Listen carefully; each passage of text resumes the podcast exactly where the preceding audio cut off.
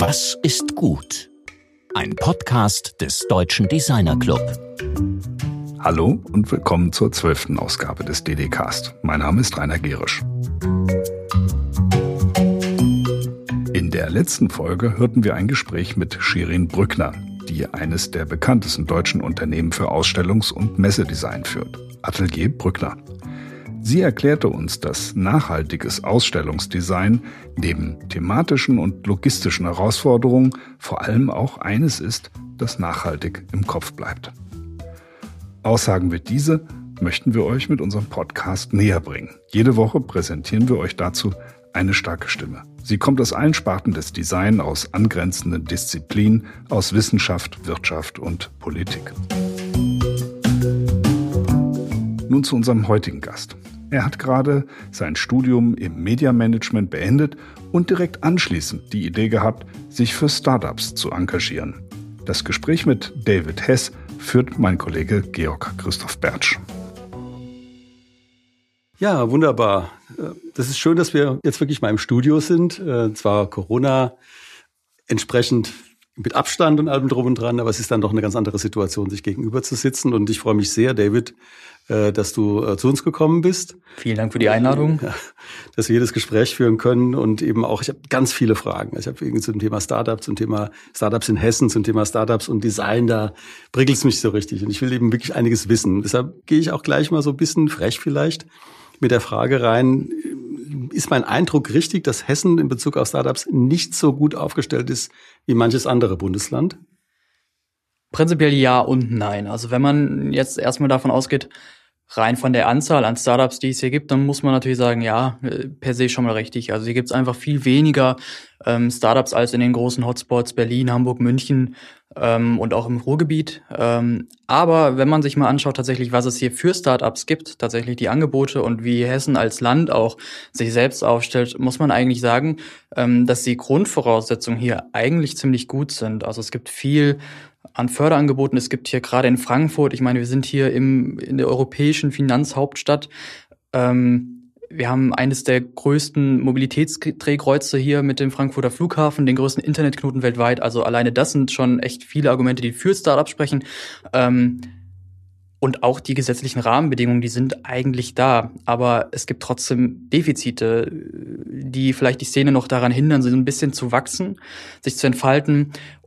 Und man muss es natürlich immer im Vergleich sehen. Also wenn man sich den Vergleich zu Berlin, Hamburg, München eben anguckt, dann sind diese, diese Orte einfach immer noch attraktiver, gerade weil die Szene dort auch schon so groß ist ähm, für Startups als das hessische oder das Ökosystem in Rhein-Main.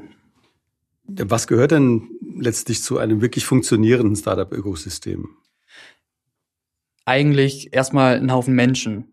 Also das sind wirklich ganz viele Akteure und Partner, die, die da zusammengehören und die zusammenarbeiten müssen. Das sind einerseits natürlich die Gründerinnen und Gründer oder noch vorher eigentlich die, die gründungsinteressiert sind, die dann später vielleicht mal als Start-up enden. Ähm, aber eigentlich die Basis dafür müsste schon viel früher anfangen. Das heißt, da müssen erstmal Politiker die passenden, die passenden Grundlagen legen, ähm, tatsächlich auch vielleicht eine, ja, die Politik muss stimmen, die Grundbedingungen müssen da sein, damit sich eben Gründerinnen und Gründer auch entfalten können, damit sie hier auch irgendwie einen Nährboden finden. Und da hört es dann aber auch noch nicht auf. Dann müssen irgendwie Partner da sein, dann müssen Geldgeber da sein, es muss irgendwie, ähm, äh, die Leute müssen zueinander finden, es braucht Kooperationspartner. Ähm, ein Ökosystem kann man eigentlich gar nicht wirklich scharfkantig umreißen. Da gibt es auch kein Schwarz oder Weiß, ähm, sondern das ist immer so eine diffuse Sache, die man auch immer schwer greifen kann. Ähm, Deswegen ist es auch schwer, da so eine richtige Definition zu finden. Aber wirklich einfach die Menge an Menschen aus verschiedenen Bereichen, aus verschiedenen ähm, Organisationen und Initiativen, die zusammen arbeiten und aber auch wirklich dieses gemeinsame Ziel verfolgen, das Ökosystem auszubauen.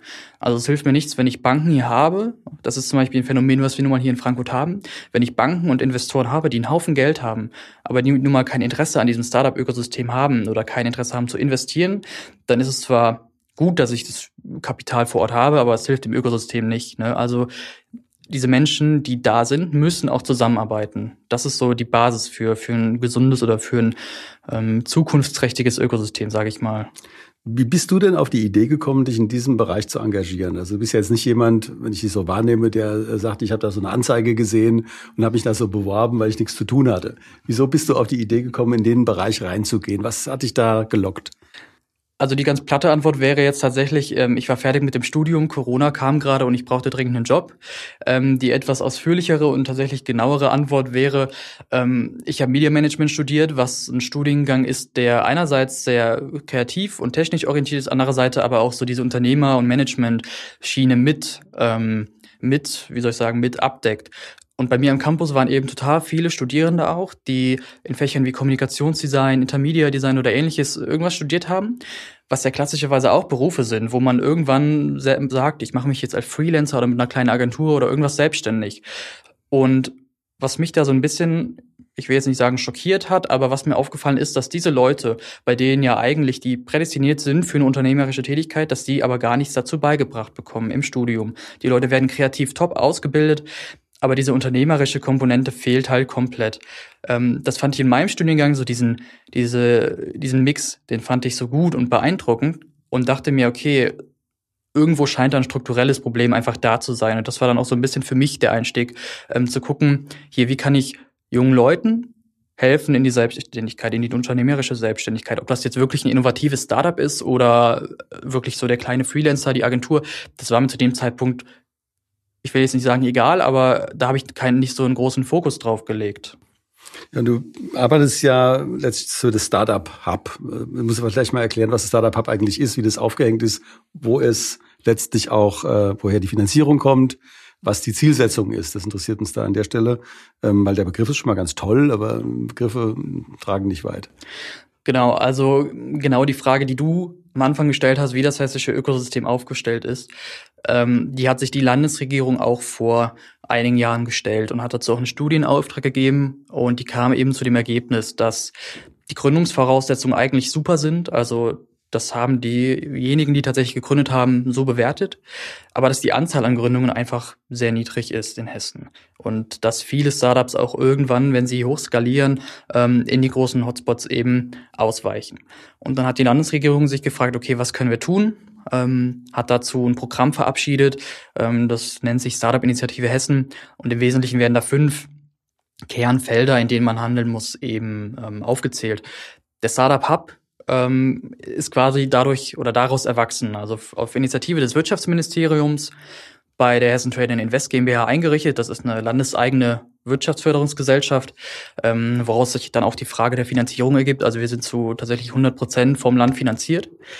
Ähm, und das Ziel ist es eigentlich, so eine zentrale Anlaufstelle und zentrale Plattform für alle Gründungsinteressierten, für bestehende Startups, aber auch eben für alle anderen aus dem Ökosystem oder die, die es gerne werden möchten, ähm, zu bieten. Das heißt, wir sind offen für ähm, Gründernetzwerke, für Gründer oder für, für klassische Startup-Hubs auch, also tatsächlich Coworking Spaces, die irgendwelche Angebote für Startups haben, für gestandene Unternehmen, für Corporates, kleine und Mittelstandsunternehmen, die tatsächlich mit Startups kooperieren wollen oder investieren wollen.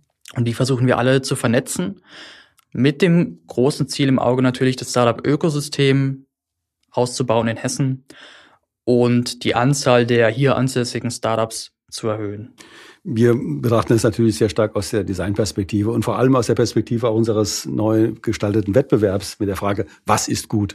Wettbewerb für weltverbesserndes Design. Also wenn ich jetzt meinen Studienabschluss in der Tasche habe, wie du jetzt, nur jemand anders aus, aus einer Designhochschule zum Beispiel, hat ein tolles Fahrrad, nachhaltige Produktion, ähm, Cradle-to-Cradle-Prinzipien äh, sozusagen entwickelt in der Diplomarbeit und komme dann zu euch. Was kann die oder derjenige dann bei euch bekommen? Also ich komme jetzt mit meinem Fahrrad zu dir und sage, ich habe dieses Fahrrad entwickelt, es sieht super aus, ich habe eine Eins. Jetzt möchte ich aber gerne eine Firma gründen, so. Wir bieten tatsächlich so eine Art Eingangsberatung an. Das heißt, wir gucken uns erstmal an, was hast du für ein Produkt, was hast du vielleicht schon für eine Geschäftsidee, wenn überhaupt. Denn ähm, wenn ich natürlich mit dem Gedanken spiele, ein Unternehmen zu gründen, dann sollte ich mir auch Gedanken machen, wie ich mein Produkt oder meine Dienstleistung verkaufen kann. Das heißt, wenn das Fahrrad schön aussieht, das wird vielleicht unter Umständen nicht reichen, damit ich damit eben einen Markt finde, sondern es muss vielleicht sogar irgendwas Besonderes können, wie auch immer. Ähm, das heißt, wir gucken dann, hast du einen Businessplan, hast du ein Geschäftsmodell, ähm, hast du vielleicht sogar ein Pitch Deck? Also hier muss man auch natürlich die Leute abholen und gucken, wie weit sind die schon in diesem Gründungsprozess oder in diesem Ideenprozess. Und dann gucken wir, wie wir den Leuten weiterhelfen können, wenn wir schon mal geguckt haben, wo sie überhaupt stehen. Ähm, was wir dann tun, ist zu versuchen, sie an die passenden Partner zu vermitteln. Wir wollen keine bestehenden Angebote ersetzen oder quasi das gleiche nochmal machen, weil das wäre überflüssig und ähm, wir wollen auch keinem Konkurrenz machen, sondern wir versuchen, die bestehenden Angebote zu vernetzen. Das heißt, wir gucken dann zum Beispiel, okay, wo gibt's jetzt, wenn wir beim Thema Fahrrad sind, ähm, vielleicht Mobility Hub, wo wir dich unterbringen können, vielleicht sogar ein Coworking Space, wo du mit anderen Startups, die Ähnliches machen, zusammenkommst, wo es schon Investorennetzwerke gibt und auch so eine Art Mentoring. Also das versuchen wir alles zu verknüpfen und die Leute dann zu vermitteln. Wie gesagt, wir als Startup Hub verstehen uns so als die erste und zentrale Anlaufstelle für alle, egal was die machen und woher sie kommen aus Hessen. Und das ist der große Unterschied tatsächlich zu den bestehenden Angeboten, die meistens entweder einen, einen Branchenfokus haben oder einen regionalen Fokus auf Nord-, Mittelhessen oder die Region Rhein-Main. Wir hatten ja vorhin kurz über Frankfurt gesprochen. Da liegt es natürlich nahe, im Finanzbereich oder im Dienstleistungsbereich äh, äh, Firmen zu gründen, weil es sehr viel Investoren im Umfeld gibt, weil es sehr viel Fachwissen gibt, sehr viel Austausch auch. Und wir bleiben mal bei dem Beispiel Fahrrad. Äh, wenn man jetzt an diesem Beispiel sagen würde, wo sind denn da in Hessen, jetzt mal völlig unabhängig vom Rhein-Main-Gebiet, wo sind denn da in Hessen jetzt in deinen Augen Partner, mit denen ihr, so jemanden, der hier in Offenbach an der AfG zum Beispiel ein Diplom gemacht hat mit dem Fahrrad, wo der hingehen könnte, um dann dort eben äh, auch wiederum andere Ökosysteme zu finden im Bereich Technologie oder im Bereich äh, IT, ähm, äh, um dann eben auch zum Beispiel das Fahrrad in digitalen Strukturen zu vernetzen? Da sind wir eigentlich in tatsächlich ganz Hessen unterwegs. Also wo es natürlich etwas größere Netzwerke gibt, wenn man jetzt mal Rhein-Main und Frankfurt außen vor lässt, ähm, ist Nord- und Mittelhessen, also Kassel und Gießen-Marburg, die Ecken. Ähm, wenn wir beim Thema Fahrrad bleiben, dann ist natürlich Rhein-Main eigentlich die Region, weil hier einfach die Mobilitäts- und Logistik ähm, Region ist. Also gerade hier am Flughafen oder in Gateway Gardens wurde ja auch das Holm gebaut, das House of Logistics and Mobility, ähm, was quasi jetzt beim Thema Fahrrad auch mein erster Gedanke wäre, da jemanden unterzubringen. Aber ähm, wir gucken tatsächlich auch, wo gibt's sonst in Hessen oder auch darüber hinaus ähm, quasi Partner, mit denen wir zusammenarbeiten können. Das ist vielleicht auch noch ein wichtiger Hinweis. Wir versuchen gar nicht so die Landesgrenzen irgendwie krass zu umreißen, sondern wenn wir sehen, okay, da ist jemand, der kommt vielleicht von außerhalb, von international oder national und will vielleicht nach Hessen investieren, will nach Hessen gründen, wie auch immer, dann ist er auch echt mehr als welcome bei uns. Und wir versuchen auch da zu vermitteln. Oder selbst Startups, die jetzt sagen, wir sind hier in Hessen gefestigt und wollen international skalieren.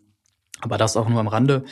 Ähm, wie gesagt, Partner, die suchen wir wirklich für jedes Startup dann hessenweit und auch sogar deutschlandweit und international. Ich meine, wir als Startup Hub sind zwar neu, wir sind jetzt erst seit April dabei, aber die Hessen Trade and Invest ist schon seit Jahrzehnten wirklich am, am Markt und hat da echt ein gewachsenes Netzwerk auch aus wirklich, äh, ja, ich sag mal Global Players, ne? also wirklich großen Unternehmen.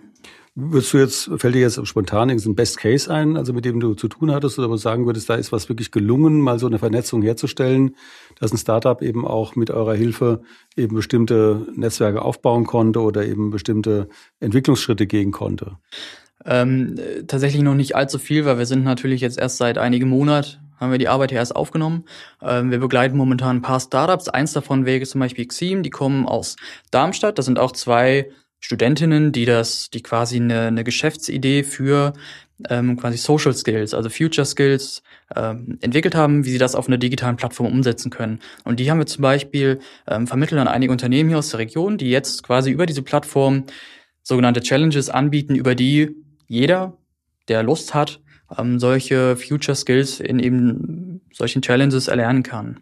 Ein sehr gutes Beispiel. Aber wenn ich jetzt feststelle, eben, du hattest ja vorhin gesagt, die Leute haben vielleicht äh, noch nicht mal eine Business Canvas, geschweige denn einen Business Plan, haben noch keinen Pitch Deck. Ähm, wie helft ihr denen bei dem Erstellen dieser doch so relevanten Medien? Was wir versuchen, ist erstmal den Leuten das nicht vorzukauen. Also sie müssen schon so ein bisschen Gründergeist haben und auch wirklich auch Bock haben zu gründen. Das ist so die Grundvoraussetzung. Das heißt, wir sagen ihnen, hier, hier hast du vielleicht das Business Model Canvas, so füllst du das aus, aber du musst das schon selber machen. Das heißt, wir, wir geben so ein bisschen die, die Starthilfe, aber wir sind nicht dazu da, oder das ist nicht unser Job, ähm, tatsächlich diese Unternehmen selber zu gründen oder selber die, den Geschäftsplan zu, zu schreiben. Ähm, wir helfen, wo es geht, aber wenn da eben so diese, ba diese Basis fehlt, dann ist natürlich auch die Frage da, ob so jemand als Startup-Gründer oder Gründerin überhaupt langfristig Erfolg haben wird. Ähm, dazu muss man auch sagen, es ist natürlich auch ein strukturelles Problem, dass viele Leute ähm, und das habe ich auch zum Beginn schon gesagt, einfach auch im Studium oder in ihrem sonstigen Werbegang sind ja natürlich nicht nur Studentinnen, ähm, die bei uns oder zu uns kommen oder ein Startup gründen wollen, aber dass einfach diese ganze Themenkomplex Entrepreneurship so wenig präsent ist. Ähm, das heißt, da müsste man eigentlich viel früher ansetzen und viel struktureller rangehen an die Sache. Wenn man jetzt äh, mal diese ganzen Schritte durchlaufen hat und im Grunde auch einen Businessplan hat, äh, stellt sich ja die Finanzierungsfrage. Ich identifiziere einen Finanzierungsbedarf von, keine Ahnung, 200.000 Euro, wie auch immer. Bei dem Fahrrad zu bleiben, ist vielleicht eine Größenordnung, die irgendwo einen Sinn ergibt. Ähm, was könnt ihr da tun? Finanziert ihr selbst oder helft ihr eben äh, Finanzierungsquellen zu erschließen oder habt ihr Kontakte zu Business Angels, Venture Capitalists? Wir als Startup Hub geben selbst kein Geld. Also wir haben, wir würden sehr gerne, aber wir haben einfach keins, das wir vergeben können. Ähm, dafür hat das Land ja genug Fördertöpfe. Also alleine über die WI-Bank, die Wirtschafts- und Infrastrukturbank und die äh, mittelständische Beteiligungsgesellschaft gibt's ja echt große Töpfe, an die auch Startups gehen können, wie sagen, wenn sie sagen, hier, ich habe entweder will überhaupt gründen, dann gibt's einen Haufen Darlehen oder Zuschüsse, die beantragt werden können. Oder wenn Sie jetzt bestimmte Forschungs- oder Entwicklungsvorhaben haben, dann gibt es auch da Töpfe. Ähm, ansonsten vermitteln wir auch tatsächlich zu Business Angels, Venture Capitalists. Ähm, wir sind gerade zum Beispiel mit den Business Angels Frankfurt Rhein-Main. Da haben wir jetzt eine, ich sage jetzt mal ein regelmäßiges Format entwickelt, einen Inkubatoren- und Acceleratoren-Pitch, wo auch Startups sich quasi vorstellen, die auf Kapitalsuche sind. Ähm, das heißt, wir versuchen da auch so eine Mischung zu finden in dem Wissen, dass nicht alle Gründer, Zuschüsse, Gründer, Kredite, wie auch immer, immer für Startups geeignet sind. Denn man muss natürlich sagen, Startups haben meist, oder es ist ein Hochrisikogeschäft, immer für jeden Geldgeber, für jede Bank. Deswegen heißt es ja auch Venture Capital. Ähm, das heißt, die meisten ähm, Startups kommen für klassische Bankkredite einfach auch nicht in Frage. Und wir versuchen da so eine Mischung zu finden. Habt ihr denn beim Eingang oder in dem Moment, in dem ihr mit den Leuten Kontakt aufnehmt, irgendein Assessment-Verfahren, nachdem ihr beurteilt, ob es überhaupt einen Sinn macht, mit jemandem zu reden? Oder wird praktisch jeder erstmal empfangen, sodass man da auch einen Dialog führen kann? Ähm, ein standardisiertes Verfahren oder ein Vorgehen haben wir nicht. Also wir nehmen tatsächlich erstmal alle Anfragen so, wie sie kommen, auf. Da muss man natürlich sagen, die kommen auf zig unterschiedliche Wege und auf zig unterschiedlichen Arten, ähm, über LinkedIn und Facebook, genauso wie per Mail oder Telefon. Ähm, wir haben auch schon Businesspläne per Post zugeschickt bekommen, das kommt auch. Ähm, und standardisiertes Verfahren oder ähnliches oder ein Assessment, das würde uns vielleicht auch gar nicht so sehr helfen, weil es uns selber so einschränkt. Das heißt, wir, das Erste, was wir machen, ist tatsächlich äh, mit den Leuten reden. Also wir nehmen Kontakt auf, wir rufen an und gehen zusammen durch. Wo bist du? Was hast du schon? Was kannst du und was willst du? Ähm, und vor allem auch, warum willst du das? Ähm, das ist quasi unser Vorgehen. Und dann gucken wir ganz ohne formale Richtlinien oder Kriterien, wie wir die Leute vermitteln und wie wir denen helfen können. Gut, wenn wir jetzt diese Frage, meine, für uns natürlich wirklich relevante Frage von nachhaltigen Design-Zukünften insbesondere betrachten, gibt es ja auch ganze Themen von Öko-Assessment oder eben auch Sustainability, äh, also Zertifizierungsverfahren. Äh, könnt ihr sowas auch anbieten, dass eben Startups äh, letztlich ihre Geschäftsidee auch auf ökologische Nachhaltigkeit hin prüfen lassen können?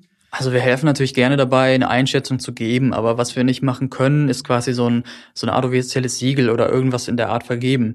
Ähm, es gibt ja Stellen, die das tun ähm, und es gibt ja auch Gründerpreise, Gründerwettbewerbe, die auf genau solche Themen ausgerichtet sind. Science for Life zum Beispiel, die sich ja vor allem auch Nachhaltigkeits- und Green Tech Startups widmet.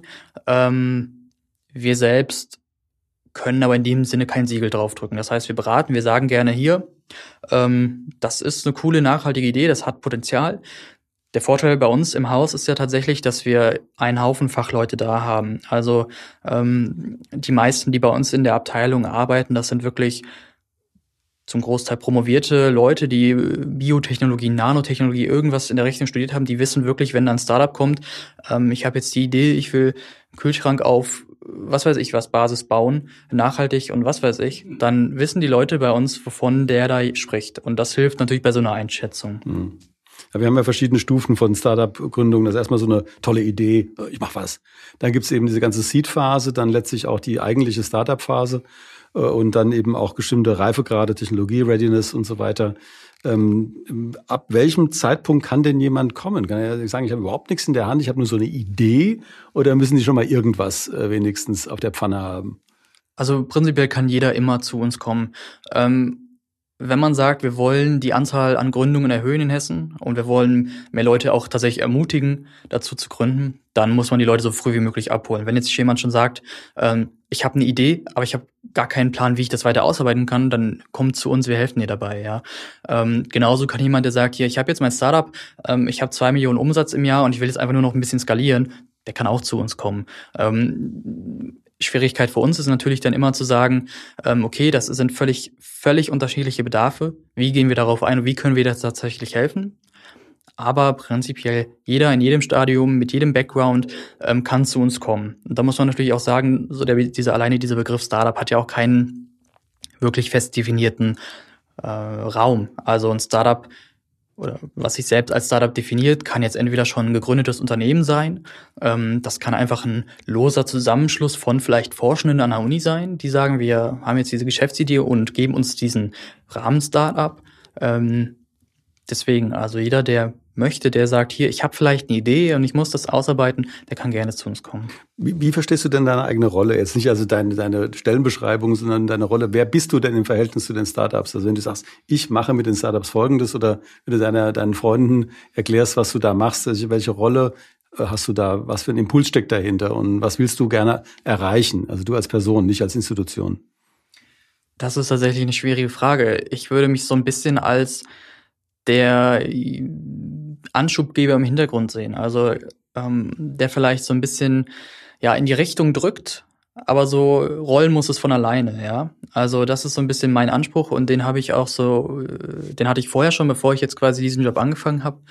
Ähm, Hilfe zur Selbsthilfe, das ist, glaube ich, ein gutes Credo, unter dem man es zusammenfassen kann. Wenn du jetzt hessischer Ministerpräsident wärst, äh, was würdest du denn in Richtung Startups noch mehr, noch anders machen? Ich will dich jetzt nicht irgendwie da gegenüber deinen Dienstherren kompromittieren, aber was wären denn auch Ideen, wie man das noch stärker weiterentwickeln kann? Ja, da muss ich natürlich aufpassen, dass ich mich jetzt nicht zu weit aus dem Fenster lehne, aber ähm, was man natürlich erstmal schaffen muss, sind die regulatorischen Richtli äh, Grundsäulen. Ähm, Einfach, dass die, dass für dass Gründungen für junge Leute vereinfacht werden, dass auch vor allem ähm, die Kosten, die dafür entstehen, im Rahmen bleiben. Ähm, Zugang zu öffentlichem Kapital muss einfach ähm, einfacher sein. Ähm, es muss vor allem auch mehr da sein ähm, und es muss alles unbürokratischer sein. Also das sind auch Dinge, die wir von den Startups immer wieder hören.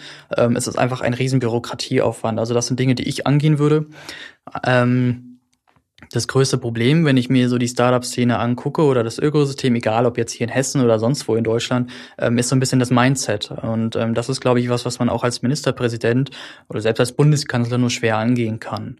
Ähm, man kann den, den Rahmen setzen, aber wie gesagt, gründen und die und das gründen wollen, das müssen die Leute von alleine. Und wenn du jetzt, sag ich mal, du guckst mal ein paar Jahre in die Zukunft, guckst dir eben, wir sind ja in, in Hessen, das ist ja nur ein Beispielfall, also für andere Regionen, andere Bundesländer in Deutschland. Ich denke, wenn man da so einen Detailblick drauf werfen kann und in diesem Detailgrad, den du hier auch einbringen kannst, was würdest du dir denn wünschen, was jetzt einmal in drei, vier, fünf Jahren hier anders wäre? Was wäre anders, wenn es so laufen würde, wie du dir das vorstellst? Tatsächlich wäre dann bei mir, oder was ich mir wünschen würde, wäre, dass sich wirklich das Mindset ändert, dass die Leute offener werden, nicht nur die, die Gründerinnen und Gründer selbst, sondern tatsächlich auch, ähm, vielleicht muss ich da ein bisschen weiter ausholen. Die Deutschen sind natürlich sehr ähm, risikoscheu. Ähm, und das fängt beim Gründen an, aber das hört beim Geldgeben, geht es weiter und ähm, das, das, das hört auch da noch nicht auf. Ähm, das heißt, da würde ich mir wünschen, dass sich das tatsächlich ändert und dass die Leute ähm, ja, da offener werden einfach. Und das würde dem Ökosystem nicht nur in Hessen, überall in Deutschland wirklich enorm helfen. Gut, ja, ich denke, ich bin ziemlich ähm, abgefüllt mit Informationen. Ich glaube auch, dass es für die Hörerinnen und Hörer ein sehr spannendes äh, Gespräch war, weil dieser Detailgrad ist wirklich zu verstehen, was kann ich denn machen, wenn ich letztlich nichts in der Hand habe? Das ist eigentlich genau die Frage. Wir möchten natürlich, dass eben unsere jungen Designerinnen und Designer eben auch aus unserem eigenen Kontext angstfrei äh, auf Fachleute zugehen können, äh, mit denen reden können, sagen, wie kann ich das denn machen? Äh, weil dieses Mysterium, wie komme ich an den Markt, wie kann ich ein Unternehmen gründen, muss sich auflösen. Und das ist eben auch sehr gut schon beschrieben, dass das Mindset in Deutschland natürlich nicht so ganz optimal ist für eine Startup-Szene. Letztlich ist es aber auch so, dass eben eine gewisse Schwellenangst da ist, eben auch zu scheitern. Ähm, wie geht ihr denn damit um, wenn Leute sozusagen, wenn du es merkst, die haben zu viel Angst vor Scheitern? Was bedeutet Scheitern für euch? Nochmal den Begriff nochmal kurz so zu framen. Nein, muss natürlich sagen, ähm, es gehört zur, zur Startup, äh, zum Lifecycle einfach dazu, dass man irgendwann an einen Punkt kommt und sagt, okay, mein Geschäftsmodell oder mein Produkt hat nicht funktioniert, ich lasse es besser sein. Das ist normal und da muss man einfach den Leuten sagen, da, da müsst ihr auch keine Angst vor haben, weil das Einzige, was ihr damit rausnehmen könnt, ist Erfahrung, äh, wie ihr es beim nächsten Mal besser macht. Ähm, Im Zweifel zu sagen, okay, ich muss mein Produkt optimieren oder ich muss anders an den Markt rangehen, wie auch immer. Ähm, wir wollen nicht die Illusion aufbauen, dass jedes Startup per se erfolgreich sein wird oder dass wir jedes Startup zum grenzenlosen Erfolg pushen können. Denn das ist nicht so und das wird auch nicht so sein.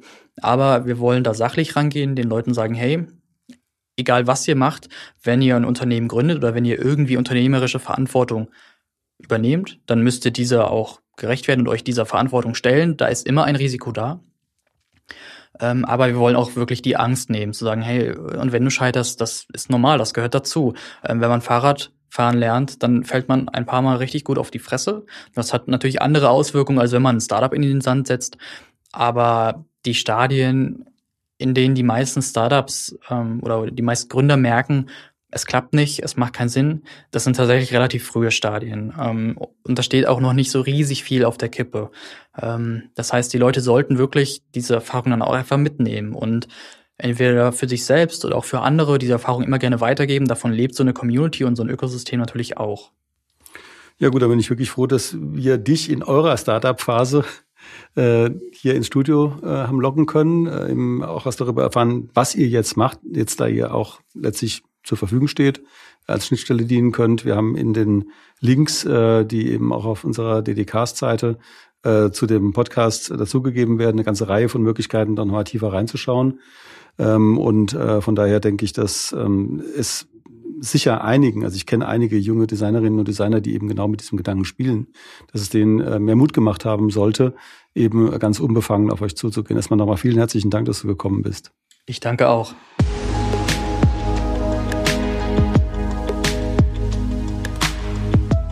Das war David Hess im Gespräch mit meinem Kollegen Georg Christoph Bertsch. In der nächsten Woche hören wir Janina Albrecht. Sie arbeitet als wissenschaftliche Mitarbeiterin im Designinstitut für Mobilität und Logistik an der Hochschule für Gestaltung in Offenbach. Sie weiß, wie zukünftig eine Stadt Fahrradstraßen entwickeln kann.